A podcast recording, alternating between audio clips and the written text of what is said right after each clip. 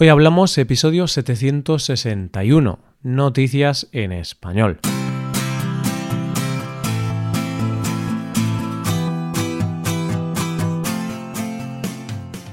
Bienvenido a Hoy Hablamos, el podcast para aprender español cada día. Ya lo sabes, publicamos nuestro podcast de lunes a viernes. Ya sabes que tienes disponible la transcripción de este episodio y una hoja de trabajo en PDF con ejercicios y explicaciones de vocabulario y expresiones. Este contenido solo está disponible para suscriptores premium. Hazte suscriptor premium en hoyhablamos.com. Hola, oyente, ¿cómo estás? ¿Cómo han ido las fiestas? ¿Todavía estás recuperándote de fin de año? Aunque hayan pasado las navidades, tengo que advertirte que en las noticias de hoy me he dejado llevar un poco por el espíritu navideño. Y es que con el espíritu navideño pasa un poco como con el árbol de Navidad. Aunque acaben las fiestas, cuesta quitarlo. Pero vamos a ver las noticias y así juzga por ti mismo si me he pasado de espíritu navideño.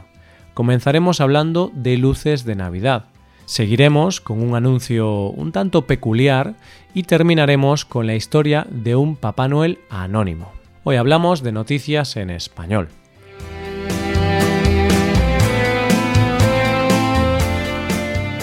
Existe una rivalidad absurda sobre qué ciudad de España tiene las mejores luces de Navidad, entre Vigo, mi ciudad, y Madrid, la capital de España.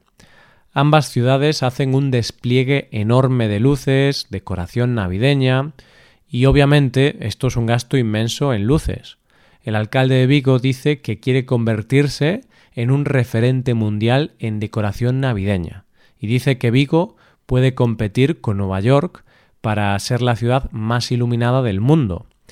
Igual esto es un objetivo un poco exagerado, pero bueno, como se suele decir, de ilusión también se vive. Pero siento ser yo quien tenga que decirle al alcalde de Vigo que por ahora Vigo no es la ciudad más iluminada del mundo.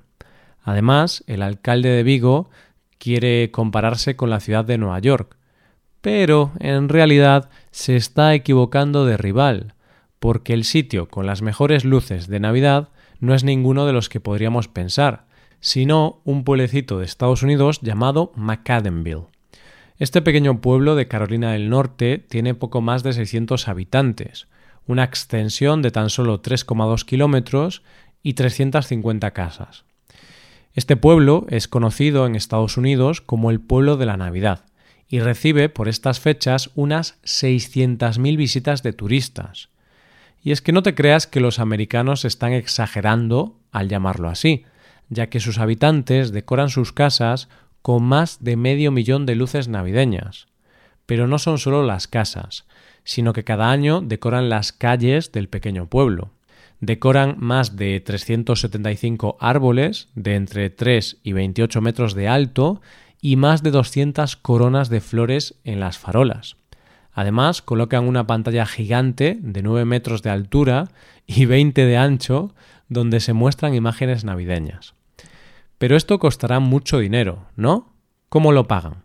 Bueno, en realidad todo esto tiene una explicación. McAdenville es un pueblo que se dedica al negocio textil, ya que en el pueblo está situada la fábrica Fort Jones, una de las fábricas de textil del mundo más importantes que se dedica a la fabricación de hilo. Esta tradición comenzó con el fundador de esa compañía, cuando en 1956 comenzó a decorar la fábrica. Poco a poco se ve que la decoración se quedaba pequeña y empezaron a decorar otras zonas del pueblo hasta terminar en lo que es hoy día, un pueblo entero decorado con luces de Navidad.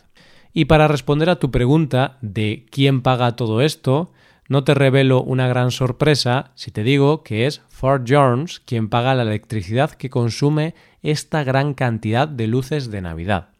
Para esta empresa es una inversión, porque el turismo que generan estas luces de Navidad deja en el pueblo unos beneficios de 12 millones de dólares. Y la verdad es que ahora mismo no sé si ha sido una buena idea contar esta noticia, porque ahora me da un poco de miedo que Abel Caballero, el alcalde de Vigo, vea esto como un reto y se proponga quitarle a McAdenville el título de la ciudad de la Navidad. Vamos con la segunda historia del día. Las Navidades son unas fechas para pasarlas en familia, con la gente que quieres y para disfrutar del calor humano. Todos podemos llevar una vida independiente o solitaria todos los días del año, pero cuando llega la Navidad todos volvemos a casa y nos rodeamos de nuestros seres queridos. A veces terminamos con la cabeza loca al estar en una misma habitación con tantos familiares. Es verdad, pero bueno, al menos volvemos a casa por Navidad. Puede que luego nos quejemos y digamos aquello de menos mal que han terminado las Navidades, pero todos y cada uno de nosotros agradecemos el poder pasar estas fiestas acompañados de nuestros seres queridos. Y es que muchas veces no pensamos en la cantidad de personas que pasan estas fiestas solas porque no tienen familia o porque no tienen con quién pasarlas. Y es que son muchas las personas que pasan estas fechas solas, y más las personas mayores, puesto que hay muchas personas mayores que no tienen familia. De hecho, la protagonista de la siguiente noticia es una anciana de Tulsa que tiene que pasar la Navidad sola y ha pensado que a grandes problemas, grandes soluciones. La mujer no quería quedarse sola en esas fechas y con lógica pensó que si ella estaba sola, seguramente habría más gente en su misma situación. ¿Y qué hizo? Pues poner un anuncio en Craigslist. Un anuncio. Sí, oyente, la mujer publicó un anuncio donde decía que se ofrecía abuela para Navidad, que no tenía nadie y que si alguna familia necesitaba a una abuela para la Navidad, pues ella ofrecía sus servicios. Ella se ofrecía a cocinar y a llevar regalos para los niños. En el anuncio terminaba diciendo esto Simplemente no quiero estar sola porque me duele. Dejadme ser parte de vuestra familia. La verdad es que el mensaje parece que no tenía maldad, pero al poco tiempo el anuncio fue borrado de las redes porque la anciana empezó a recibir mensajes de odio.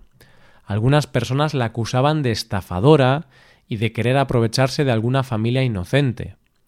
Entonces, ¿la mujer no consiguió una familia para Navidad?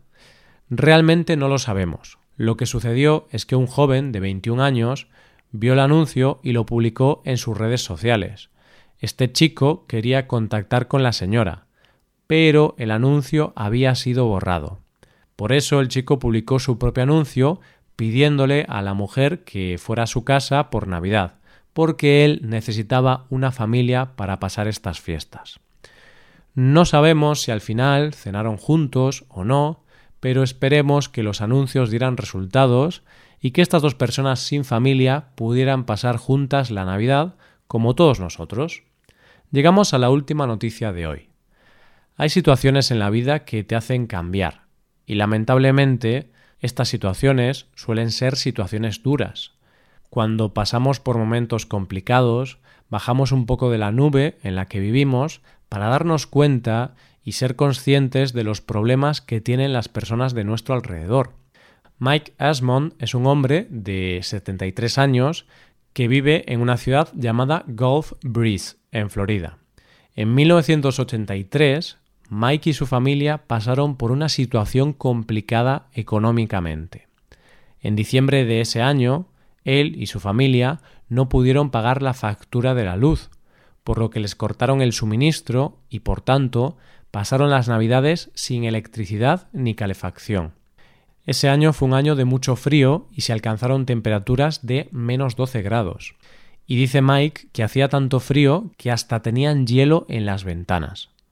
Ha pasado mucho tiempo y la situación de Mike ha mejorado, pero aquella experiencia se quedó para siempre en su mente.